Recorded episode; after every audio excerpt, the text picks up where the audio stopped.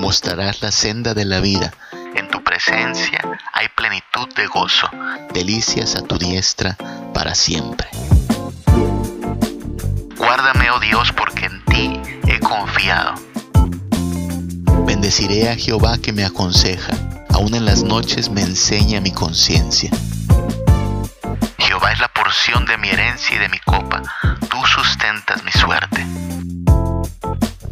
No dejarás mi alma en el Seol, ni permitirás que tu santo vea corrupción. Me mostrarás la senda de la vida, en tu presencia hay plenitud de gozo, delicias a tu diestra para siempre. En tu presencia hay plenitud de gozo, delicias a tu diestra para siempre.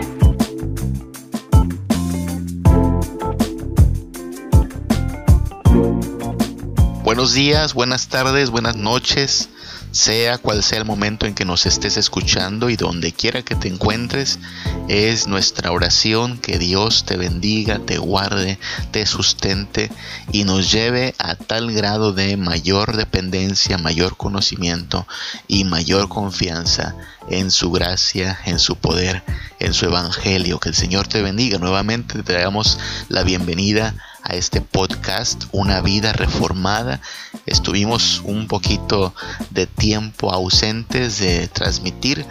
Hemos eh, estado atendiendo otros asuntos, pero aquí estamos de vuelta y hoy estamos estrenando otra serie de reflexiones. Hoy vamos a comenzar una serie más de, pues, búsqueda de consuelo, de esperanza, de dirección de parte de nuestro Dios a través de su palabra. La serie que hoy comenzamos vamos a titularla Me cuida Él. Y vamos a estar reflexionando en algunos salmos de la palabra de Dios que nos brindan precisamente esa particular enseñanza que Dios nos cuida. Y no es solo una enseñanza que debamos memorizar y que debamos de asimilar a nivel intelectual, es una enseñanza que debe traspasar nuestra mente, nuestros corazones, que debe ayudarnos en momentos de dificultades, en toda adversidad, en todo problema, ante toda posible circunstancia que zarandea nuestras vidas el hecho de que Él nos cuida, el hecho de que Él nos ampara y fortalece, y estamos hablando de nuestro Señor, el único Dios verdadero, el hecho de que nos cuida Él debe cambiarlo todo, lo cambia todo de hecho. Nuestra alma tiene de pronto esperanza, tiene también alivio, tenemos paz a pesar de todo, porque sabemos que nos cuida Él. De eso vamos a estar hablando en los próximos episodios de este podcast, de el gran privilegio y la gran bendición de que nos cuida nuestro Señor.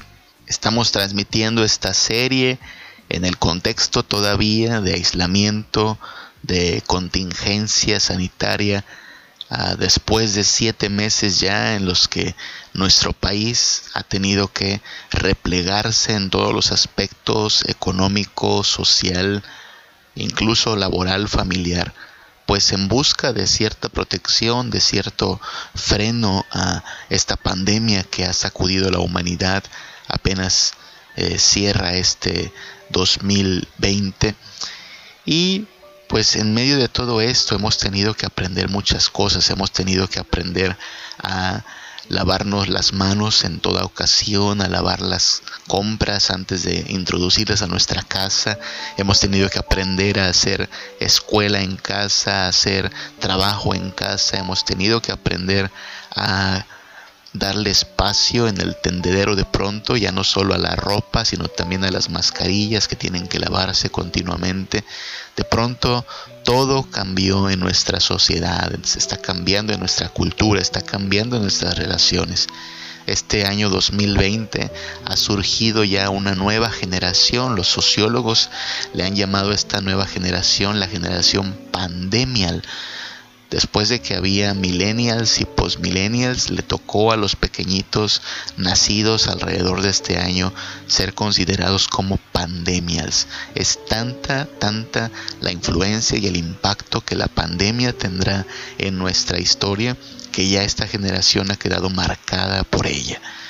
Y bueno, aunque tú y yo no seamos pandemias, no nacimos con, con este momento, pues sí estamos experimentando también diversas, diversas situaciones, diversas experiencias que han venido a nosotros, pues que en una palabra quizás las podríamos englobar en temor. Todos nosotros en algún momento hemos experimentado o hemos tenido que lidiar con el temor. Lo experimentamos, lo sentimos, empezamos a pensar qué pasaría si me infecto, qué pasaría si me enfermo, qué pasaría si no soy de los que soportan esta enfermedad.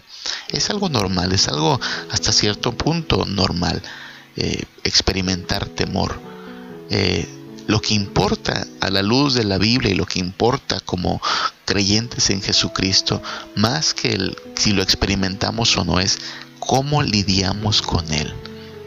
Porque de que podemos tener temor, claro que lo podemos tener. La pregunta es si deberíamos tener temor, si deberíamos darle lugar y cabida al temor en nuestro corazón o si es algo que podemos desechar eh, precisamente en la confianza que tenemos en Cristo Jesús. Entonces, pues vamos a estar meditando en todo esto, vamos a meditar en cómo el hecho de que nos cuide el Señor hace la gran, la gran diferencia. Cuando entiendo que me cuida Él, el buen pastor, el gran soberano, el rey de reyes que además quiere ser mi Padre, entonces hay alivio, entonces hay paz a pesar de toda dificultad.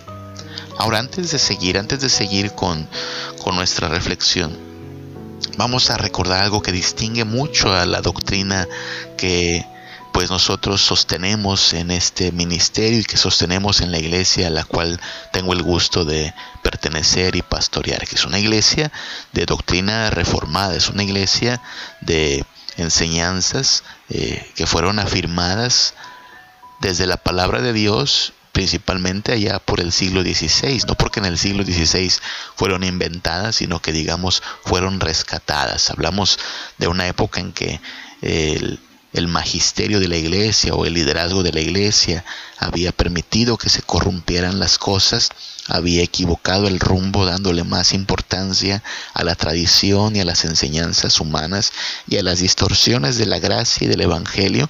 Y entonces el Señor en su misericordia y providencia levantó hombres piadosos que pelearon eh, literalmente y también en sentido figurado por volver a las escrituras que señalaron el error de confiar en el hombre, que señalaron los excesos del poder y entonces surgió la reforma protestante y de allí emanaron las doctrinas reformadas.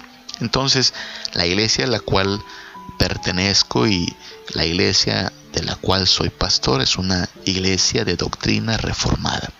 Y una de las cosas que distingue a la doctrina reformada es que interpretamos la Biblia viendo continuidad entre Antiguo y Nuevo Testamento. Eso es algo muy importante.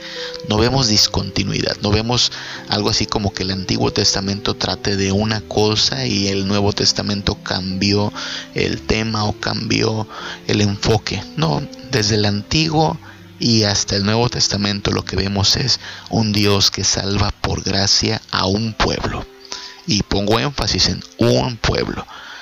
Esta forma de ver las cosas no vería una diferencia entre Israel y la iglesia, donde otros piensan que Israel es un pueblo especial por Dios, escogido y que hasta el día de hoy Dios tiene un plan especial para Israel como nación muy diferente y muy independiente al plan que tenga Dios para la iglesia.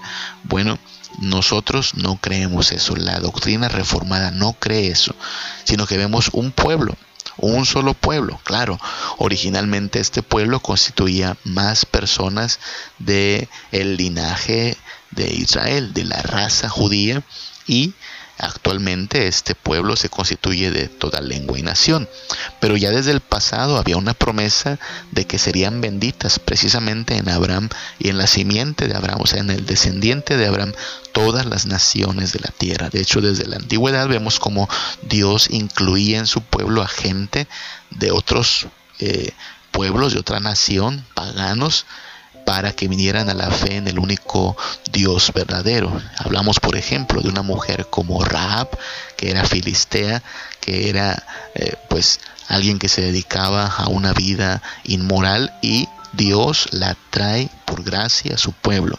Vemos también la historia de una mujer llamada Ruth, que es moabita, que es un país pagano que viene a refugiarse al Dios verdadero. Vemos la historia de un hombre llamado Naamán, que incluso es capitán del ejército enemigo de Israel, pero que viene a la fe del Dios verdadero. Entonces, siempre hubo inclusión de extranjeros eh, en el pueblo de Dios. Dios no está peleado con que gente de otra nacionalidad venga a su pueblo. Y cuando viene Cristo, el gran Salvador, hace patente esto, diciendo, bueno, tengo otras ovejas que también voy a llamar, voy a ir a predicarles, pero habrá un pastor y habrá un rebaño. Así es que nosotros no consideramos que Dios tenga un plan para Israel como nación y otro plan para la iglesia como pueblo de creyentes. Por lo mismo vemos que del Antiguo Testamento al Nuevo Testamento hay continuidad las cosas continúan. Hay cierta adaptación, hay ciertos cambios, pero los cambios no implican una ruptura, sino una adecuación. Claro, cuando viene Cristo, el sacrificio perfecto, entonces los sacrificios de animales cesan, ya no aplican porque el sacrificio perfecto se ha cumplido pero no que ya no haya sacrificios. Hay un sacrificio que sigue vigente por los siglos de los siglos, que es el sacrificio del gran, del gran Salvador, que es Cristo. Cuando Cristo viene, no es que la ley sea anulada, de hecho Cristo mismo dirá que Él no vino a anular la ley, sino a cumplirla. Entonces nosotros vemos continuidad, incluso vemos continuidad entre los dos sacramentos que ahora celebramos en Cristo y aquellos sellos del pacto antiguo. Me refiero a la circuncisión y la Pascua. Nosotros creemos que ahora la circuncisión aplica ya no como este ritual que se realizaba específicamente a los varones por razones obvias, sino que ahora el ritual del bautismo se aplica a todo creyente en Jesucristo y vemos continuidad de la circuncisión hacia el bautismo. Y asimismo, aquella Pascua, aquella cena especial donde la sangre de un cordero era derramada y la carne era comida en celebración delante del Señor, pues ahora está presente en forma de la nueva Pascua, la Pascua cristiana, que le llamamos Eucaristía o Santa Cena, donde comemos pan y bebemos jugo de uva en nombre de Jesucristo. Entonces vemos esa continuidad. De manera que todo todo cuanto la Biblia mencione en el Antiguo Testamento acerca de las bendiciones de Dios para Israel es aplicable también en términos de nuestra bendición que tenemos en Cristo como iglesia actualmente tengo que decir estas cosas y teníamos que hablar de esta eh, muy sencilla, espero, explicación, aunque entiendo que los temas podrían ser polémicos y en otros episodios hablaríamos de ellos, pero es importante porque vamos a estar estudiando el libro de los Salmos y alguien podría pensar que, bueno, como el libro de los Salmos está en el Antiguo Testamento, no aplica para la iglesia de hoy, aplicaba para Israel, pero no para nosotros. O hablamos a lo mejor de que alguien podría pensar que las bendiciones que los salmos enuncian, enumeran, son aplicables para el pasado, pero de alguna manera ya no están vigentes para hoy. Y no, diríamos todo lo contrario. Todo lo que el Antiguo Testamento dice, lo dice también para la iglesia de hoy. Y todo lo que el Antiguo Testamento atribuye al Padre, ahora sabemos que por la revelación de Jesucristo, todo lo que se atribuye al Padre también se le puede atribuir al Hijo. Por ejemplo, el Salmo 23 dice que Jehová es nuestro pastor, ese Yahvé, ese Dios altísimo que se le reveló a Israel en el monte Sinaí, él les pastoreaba. Pero ahora sabemos que el Hijo de Dios es el resplandor de la gloria del Padre, que en él habita la plenitud de la deidad. Y este Hijo de Dios es igualmente nuestro pastor. Entonces cuando leemos el Salmo 23 vemos ahí el carácter del Padre, sí, el Padre bendiciendo a su pueblo como pastor, pero también sabemos ahora por el Evangelio que el Hijo ha descendido para llevarnos a conocer todavía más a este Padre, pero que el mismo Hijo posee todo el carácter, todos los atributos del Señor. Dios nuestro Padre Celestial. Por lo tanto, es legítimo decir que Jesús es nuestro pastor también. Tal como el Padre es nuestro pastor, el Hijo es nuestro pastor.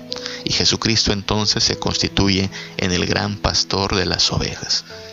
Esto es en concordia con lo que dice la palabra de Dios, incluso allá en Juan capítulo 1 versículo 8 donde nos dice, a Dios nadie le vio jamás, pero el unigénito Hijo, o sea, el Hijo de Dios Jesucristo, que está en el seno del Padre, Él le ha dado a conocer. Es decir, tú y yo conocemos al Padre a través del Hijo y todo lo que conocemos del Padre es verdad también acerca del Hijo. Son dos personas, y ahí hay que incluir quizá también al Espíritu Santo, tres personas, como dicen nuestros credos, las mismas en sustancia, iguales en poder y gloria. La gloria del Padre es la gloria del Hijo y es la gloria del Espíritu Santo. De allí que si tú lees el Antiguo Testamento, yo espero que tú veas no solo la gloria de Dios, del Padre Celestial, sino también la gloria del Hijo, aquel que nos ha llevado a conocer al Padre. Bueno, esta fue una explicación un poco larga, pero era importante. Ahora sí, vamos a continuar con nuestra reflexión del Salmo 16. El Salmo 16 comienza en el versículo 1 y 2 diciendo estas palabras. Dice, guárdame, oh Dios, porque en ti he confiado. Guárdame, oh Dios, porque en ti he confiado. Esa es una petición de ayuda, de auxilio, de amparo hacia nuestro Dios. Guárdame, oh Dios, porque en ti he confiado. Oh alma mía, dice el versículo 2, dijiste a Jehová, dijiste a Yahvé, tú eres mi Señor. No hay para mí bien fuera de ti. Quedémonos con esa expresión del versículo 2 tú eres mi Señor. Lo que dice este pasaje, el salmista le está diciendo, yo ya decidí, mi alma ya decidió que Jehová será mi Señor. Esa palabra es muy importante. Señor. Señor implica autoridad, implica un reconocimiento de grandeza. Señor implica que yo acepto su voluntad como lo que va a dirigir mi vida que yo entiendo que Él manda y que yo estoy para obedecer. La palabra es muy importante. A veces la decimos ya así como de pasadita y no nos detenemos a pensar en la importancia de ese término, pues porque tanto repetirla, tanto repetirla, hace a lo mejor que se pierda parte de su significado. Pero cuando le decimos a Dios, mi Señor, estamos diciendo que Él es el que gobierna, es el que tiene la última palabra, es el que manda es nuestro soberano, nuestro rey, nuestra autoridad. Es importante decir esto y precisamente por esto era importante esta eh, explicación que acabamos de hacer hace un momento. Era necesario hablar de esta continuidad entre el Antiguo y el Nuevo Testamento porque fíjate, el Salmo 16, versículo 2 nos presenta a una persona diciéndole a Dios, tú eres mi Señor, Jehová es mi Señor. Ajá. El Antiguo Testamento entonces dice, Jehová es el Señor. De hecho, también lo dice aquel pasaje en Deuteronomio capítulo 6, ¿te acuerdas? Oye Israel, Jehová nuestro Dios, Jehová uno es, y amarás al Señor tu Dios. Fíjate, lo que decían los santos del Antiguo Testamento es, Jehová es el Señor. Pero ¿qué dice el Nuevo Testamento? El Nuevo Testamento ya no dice Jehová es el Señor, el Nuevo Testamento dice Jesús es el Señor. Allá en Filipenses capítulo 2, versículo 11, se nos dice que el Hijo de Dios ha sido exaltado hasta lo sumo y se le ha dado un nombre sobre todo nombre para que toda rodilla se doble en nombre de Jesucristo y toda lengua confiese que Jesucristo es el Señor para gloria del Padre. Así es que he aquí la situación que debemos considerar, que el Salmo 16.2 y muchas partes del Antiguo Testamento dicen Jehová es el Señor, pero el Nuevo Testamento dice Jesucristo es el Señor. Entonces la pregunta es, ¿a quién llamamos Señor? ¿Quién es nuestro Señor entonces? ¿Quién es el que reina? ¿Quién es el que gobierna? ¿Quién es el que tiene la autoridad máxima y absoluta? ¿Jehová o Jesús? Bueno, por eso era importante hablar de esta continuidad entre el Antiguo y el Nuevo Testamento, porque nosotros como cristianos afirmamos que ahora que Cristo se ha encarnado, ahora que Cristo nació, murió y resucitó para redimirnos, sabemos que Él reina junto con el Padre. Así lo dice uno de nuestros credos o nuestros credos cristianos, ¿no? Fue crucificado, muerto y sepultado, subió al cielo y está sentado a la diestra de Dios Padre Todopoderoso, es decir, gobierna a la diestra del Padre, es igual con el Padre en autoridad y en gloria. Y sabemos también por la misma palabra de Dios que no hay otro camino al Padre sino a través de Jesucristo. Entonces, ¿cuántos señores tenemos? Bueno, tenemos un Señor. Pero este Señor nuestro Dios comparte el señorío con su Hijo, de manera que el Hijo tiene todo el señorío que el Padre le ha asignado. Hay un Señor sobre la iglesia y la única forma de conocer a este Señor es a través del Hijo, quien posee todo el señorío que el Padre le ha asignado. Por eso Cristo se manifiesta en el Nuevo Testamento como el Rey de Reyes y Señor de Señores. Yo sé que estamos hablando de asuntos que podrían hacer que se nos parta la cabeza tratando de entender cómo es que entre las personas de la Trinidad existe esta diversidad, porque uno es el Padre, otro es el Hijo y otro es el Espíritu Santo, y al mismo tiempo existe esta igualdad, que los tres son un solo Dios.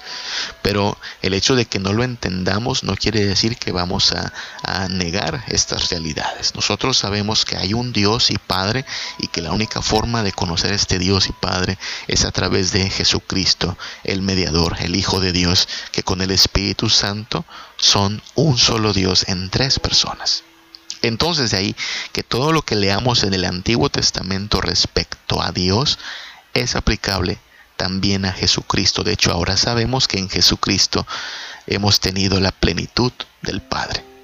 Ahora, volviendo al Salmo 16.2, la idea entonces es que este Dios es nuestro Señor. Este Dios es el que tiene autoridad, insisto, dominio, la última palabra, gobierno absoluto. Hablamos de alguien que reina. Y eso es lo primero que debemos decir cuando estamos estudiando en el contexto de pues estas situaciones que vienen y nos eh, perturban, que vienen a nuestra vida y zarandean nuestra tranquilidad, que nos quitan a veces la eh, confianza porque nos dejan vulnerables cuando vienen problemas, ansiedad, cuando vienen dificultades a nuestra vida, es muy importante recordar que Cristo es el único que reina, que es el Señor. Cuando veas esa palabra en la Biblia, Señor, cómo me gustaría que cada vez más entendamos que tiene que ver, que implica que todo está en manos de este Rey soberano. Cristo reina. Si Él es el Señor, Él gobierna y Él tiene control absoluto. Este reino de Cristo es absoluto. Cristo reina. Eso es lo que le dijo a sus discípulos poquito antes de regresar al cielo con el Padre. Toda autoridad me es dada en el cielo y en la tierra. Y por esa razón, sea cual sea la condición en que nos encontremos, sea cual sean las circunstancias que atravesemos, podemos respirar tranquilos porque todo está bien. Este Cristo nuestro Señor reina sobre todas las cosas, en el cielo, en la tierra, en el averno, todo se sujeta a su autoridad, su dominio es eterno y sin límites. Mira, para nosotros, nosotros sí hablamos de coincidencias, hablamos de casualidades, en nuestra vida ocurren cierta clase de eventos que clasificamos en, esa categoría, una coincidencia. Ay, casualmente hoy ocurrió esto. Pero Dios y Jesucristo no experimentan esta clase de sorpresas. Para Jesucristo no hay coincidencias. Si algo parece una coincidencia es porque Él en su dominio eterno hizo coincidir las cosas. Si algo parece una casualidad, eso es desde nuestra perspectiva, porque desde su gobierno absoluto y soberano, nada es una casualidad. No fue casualidad nada en su propia vida. El hecho de que él haya tenido que nacer en Belén, que haya tenido que nacer en esa época, no fue casualidad. Pero también nada es casualidad en nuestra vida Cada circunstancia, cada situación que hemos atravesado, en que nos hemos encontrado, estuvo previamente planeada, estuvo siempre gobernada por Jesucristo. Nosotros hablamos de límites, llega el momento en el cual decimos cosas como no puedo más, esto me rebasa, ya no tengo fuerzas, pero Dios y Jesucristo que reina sobre todas las cosas no experimenta limitaciones. No habrá un solo día en que Jesús diga esto ya escapa de mi poder, esto trasciende a mis facultades. No, Él gobierna con poder absoluto, no tiene límites. Su poder, su fuerza, su conocimiento, su autoridad no conoce de límites. No conoce, por lo tanto, de accidentes. Tú y yo experimentamos accidentes. Las cosas se nos descomponen, se nos caen, se nos echan a perder, eh, fracasan nuestros planes. Pero para Dios y para Jesucristo, el gran Rey de Reyes, no hay accidentes. Él gobierna con dominio, autoridad y poder absolutos, de manera que nada, nada escapa de su control. Nosotros experimentamos contratiempos, planeábamos algo para hoy y tendrá que esperar hasta para por ahí del martes o del miércoles. Eh, se nos descompone el auto y quisiéramos que ya quede reparado y el mecánico nos dice no, va a tardar una semana más. Eh, tendemos la ropa y el día que tendemos la ropa nos toca lavar ese día y llueve y hay contratiempos, cosas que obstaculizan nuestros planes. Jesucristo no experimenta contratiempos, todo ocurre de acuerdo a su plan en el momento oportuno, en el instante preciso, porque Él así lo ha decretado. ¿No te da acaso consuelo y tranquilidad saber esto? Que todo está en manos de un rey soberano al cual nada se le escapa, nada se le sale de control, no hay accidentes para él, no hay contratiempos para él. No sé tú, pero a mí me hace descansar. A mí me hace tener la confianza de que entonces nada de lo que estamos atravesando es un problema para él. No fue un accidente ni un contratiempo que este 2020 tuvo que pues vivirse en aislamiento, no fue un accidente ni se le salió de control un pequeño virus allá por China, todo ocurre de acuerdo al plan. Estoy de acuerdo en que a veces no entendemos sus planes. Y tú me dices, pero yo no entiendo por qué obra así Dios. Yo te puedo decir, mi hermano, somos, ya somos dos. Yo a veces no entiendo por qué Dios hace así las cosas. Pero sí entiendo que Él es rey y que tú y yo no estamos en la misma condición de reyes que Él. Así es que no nos toca cuestionar por qué hace esto o aquello. Pero sí nos toca confiar. Nos toca confiar en que Él sabe lo que hace y que Él reina con absoluto poder, pero también con absoluta sabiduría. Así es que confiar en este Rey soberano, poderoso, que todo lo controla, que todo lo tiene bien sometido a su señorío, nos debe hacer tener confianza. Él nos cuida el mismo que sostiene galaxias, el mismo que cuida de que las estaciones ocurran a su tiempo, el mismo que por alguna razón permite que un virus alcance las dimensiones de pandemia que ha llegado a alcanzar, es el mismo que sostiene nuestro aliento en este momento. Por eso podemos y debemos confiar en Él. Él reina. Solo Cristo reina. Solo Él tiene tal poder. Ahora el Salmo 16, versículo 1 al 2 dice algo más. El Salmo 16, versículo 1 comienza con una petición. Guárdame, guárdame, oh Dios, porque en ti he confiado. Guárdame, oh Dios, porque en ti he confiado. Es una petición, decíamos ya, de consuelo, de abrigo, de protección, de amparo, de cuidado. Guárdame. Y eso nos lleva a una realidad más. No solo Cristo reina, sino que además solo Cristo guarda. Es decir, solo Cristo protege, solo Cristo cuida. Mira, en los pasados 31 y 31 de octubre y primero y segundo de noviembre, pues con motivo de todas las personas que han tenido que soportar el virus del COVID-19 y que tristemente no han, no han tenido la fortuna de salir con vida. El presidente de mi país, el presidente de México, decretó tres días de luto nacional, 31 de octubre, primero y segundo de noviembre. Casualmente, coincidentemente, cayó en los días en que en mi país se celebra una de las fiestas paganas más, más famosas, que es el Día de Muertos, primero y 2 de noviembre. Y bueno, entonces podríamos decir que no fue nada casual, ¿no? Como que quiso el presidente juntar la celebración de muertos con estos tres días de luto nacional.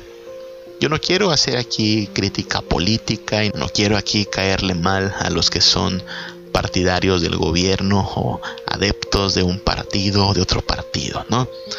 Pero cuando leo en la Biblia que este clamor Guárdame, oh Dios, porque en ti he confiado. Salmo 16, versículo 1. Guárdame, oh Dios. Y esta es la forma correcta de hacer esta petición, dirigiéndonos al único Dios verdadero. Guárdame, oh Dios, porque en ti he confiado.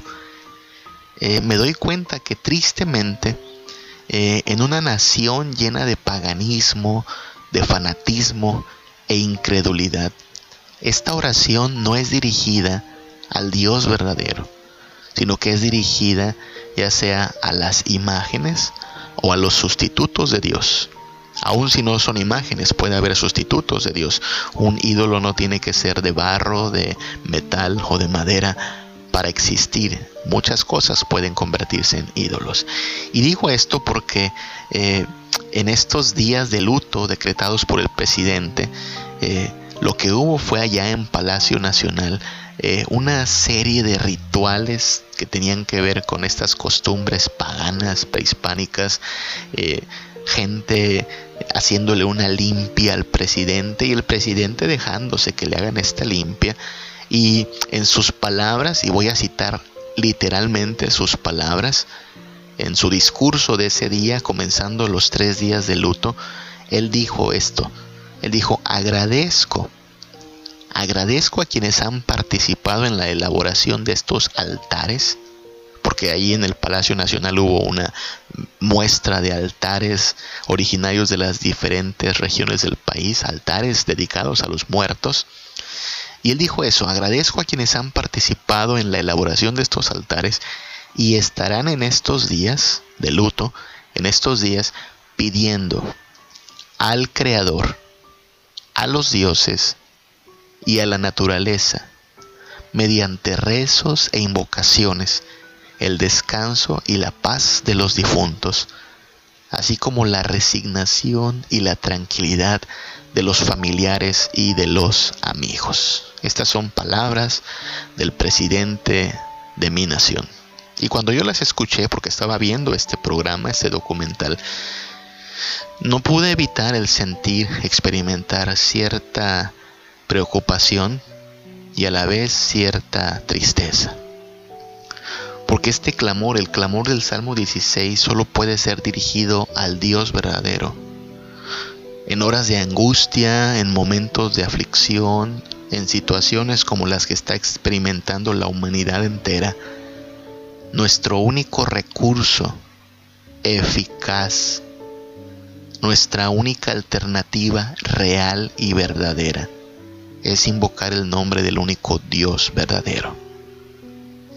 Puedo ir a los dioses, los que tú quieras, los dioses de Europa, los dioses prehispánicos, los dioses orientales, los que sean, y rogarles, guárdame. Y no voy a tener ayuda alguna, porque esos dioses no son nada. Puedo rogarle a la naturaleza también, guárdame. Pero la naturaleza no es una persona, no tiene vida propia. De hecho, lo que dice la Biblia es que la naturaleza, ¿no? El universo, la tierra y su plenitud son del Señor. Así es que no le rogaría yo a la naturaleza si le puedo rogar al Señor que gobierna la naturaleza. Y alguien podría decir, bueno, pero comenzó diciendo que le van a rogar al Creador. Sí, pero según la Biblia y según lo que estamos leyendo, la única forma de tener acceso al Creador, el único camino de conocimiento, de relación con el Creador es a través de Jesucristo. No hay otro nombre dado a los hombres en quien podamos ser salvos. Así es que lo siento, pero si alguien le pide al Creador, a los dioses y a la naturaleza, y no a Jesucristo, no va a tener respuesta alguna. No hay consuelo en rogarle a alguien que no existe o que no tiene poder alguno. Y esta es mi crítica, sí, y mi observación, que cuando el centro del poder en una nación le ha dado cabida a la hechicería y a la grotesca idolatría, es evidente que la nación está en serios problemas. No lo digo yo, lo dice el mismo Salmo 16. Estamos leyendo ese Salmo, el Salmo 16, versículo 4. Dice así, se multiplicarán los dolores de aquellos que sirven diligentes a otro Dios. Se multiplicarán los dolores de aquellos que sirven diligentes a otro Dios. Y el salmista hace esta afirmación, yo no ofreceré sus libaciones de sangre, o sea, no voy a participar en estos sacrificios, ni en mis labios tomaré su nombre. Lo que está diciendo es, yo no quiero tener nada que ver con estas cosas. Yo sé que aquí podría parecer que esto está fuera de lugar. Alguien podría decir, mira, no deberíamos meternos en política, los cristianos debemos solo tratar de agradar a nuestro Señor. Mira, yo no quiero debatir eh, sin motivo alguno. Yo no quiero crear polémica de la nada. Pero estamos precisamente apenas eh, atravesando el mes de octubre y en el mes de octubre la iglesia hablaba mucho de la reforma, porque ya sabes, eh, en octubre celebramos que allá por 1517 un hombre llamado Martín Lutero hizo señalamientos. Y precisamente por eso yo tengo que hablar así. Todos los cristianos tenemos que tener esta visión de llevar todos los pensamientos cautivos a la obediencia a Cristo. Porque la reforma protestante fue precisamente un señalamiento y una denuncia de los excesos del poder, de los fanatismos que se predicaban como verdad y del engaño de quienes tenían influencia en la iglesia y en la cultura. De manera que cuando yo vea a alguien que teniendo poder e influencia, lo que hace es propagar la mentira, lo que hace es dar cabida al error, solo por el hecho de tener el conocimiento de la verdad que viene a través de las escrituras, tenemos que denunciarlo. Y por eso denuncio que toda autoridad que dé cabida a una cosmovisión contraria a las escrituras está llevando no solo a su persona hacia el error, sino a la gente en la cual influye, le está encaminando por el mismo error. Nosotros creemos que solo Cristo guarda. Esta oración, guárdame, oh Dios, solo puede ser respondida por Cristo. ¿A quién más vamos a ir? ¿En quién más nos vamos a amparar? Sino solo nuestro Señor Jesucristo. Solo Cristo reina, solo Cristo guarda, solo Cristo beneficia. Solo Cristo beneficia. Mira lo que dice el Salmo 16, versículos del 1 al 2. Guárdame, oh Dios, porque en ti he confiado. Oh alma mía, dijiste a Jehová, tú eres mi Señor. No hay para mí bien fuera de ti. No hay para mí bien fuera de ti, es decir, fuera de Cristo no hay quien nos bendiga, fuera de Cristo no hay quien nos aliente, fuera de Cristo no hay quien busque nuestro bien mayor, fuera de Cristo no hay bendiciones.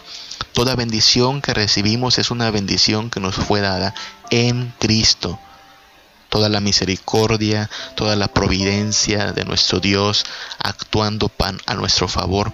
Todo esto proviene del estar unidos a Cristo. Por eso solo como cristianos, solo como creyentes en Cristo podemos mantenernos en calma, tranquilos, confiados, aun cuando el mundo se tambalea, aun cuando las naciones no encuentran qué hacer, aun cuando los gobernantes no entienden todavía la situación y tratan de hacer algo a favor de sus pueblos, pero nosotros vivimos bajo estas premisas. Solo Cristo reina, solo Cristo guarda y solo Cristo beneficia. Claro, nosotros oramos para que pronto pueda haber una vacuna que pues ayude a limitar el impacto de las tragedias ocasionadas por esta pandemia. Claro, nosotros le pedimos a Dios que los mercados, que las bolsas de valores tengan los suficientes recursos para que la gente no experimente más miseria. Pero nuestra confianza final no está ni en los mercados ni en una vacuna, sino en Dios y en Jesucristo su único Hijo, que es quien reina, quien guarda y quien beneficia a su pueblo. Al final de este día podemos ir a descansar, no porque sepamos que una vacuna se está desarrollando, no porque sepamos que nuestro gobierno tiene dinero suficiente, no porque creamos que el ser humano es fuerte, sino porque sabemos esto, que solo Cristo reina, que Él nos guarda y que Él nos beneficia, que no hay para nosotros bien fuera de Dios. Por eso si tenemos a Cristo, tenemos vida eterna, tenemos paz, tenemos gozo y tenemos salvación. Podemos hacer entonces esta oración en la misma confianza con que fue escrita por la pluma de este salmista. Guárdame, oh Dios, porque en ti he confiado. Oh alma mía, dijiste a Jehová, tú eres mi Señor. No hay para mí bien fuera de ti. Y si tenemos a Cristo, podemos afirmar que estas verdades aplican para nuestra vida y para este 2020. Cristo reina, Él es nuestro Señor. Cristo guarda, en Él estamos seguros. Y solo Cristo nos va a beneficiar en Él estaremos siempre bien. Ya sea que esté inundada de paz nuestra alma o la cubra un mar de aflicción, cualquiera que sea nuestra suerte, podemos decir, estoy bien, estoy bien, gloria a Dios. Que el Señor te bendiga, que el Señor te guarde. Hablaste a mi corazón me dio dirección, camino al amparo de tu luz. Y en la tempestad estaré seguro, tú me sostendrás con tu brazo fuerte, tú mi buen pastor, guiarás mis pasos, cuidarás de mí. Y en la tempestad estaré seguro Tú me sostendrás con tu brazo fuerte, tú mi buen pastor, guiarás mis pasos, cuidarás de mí.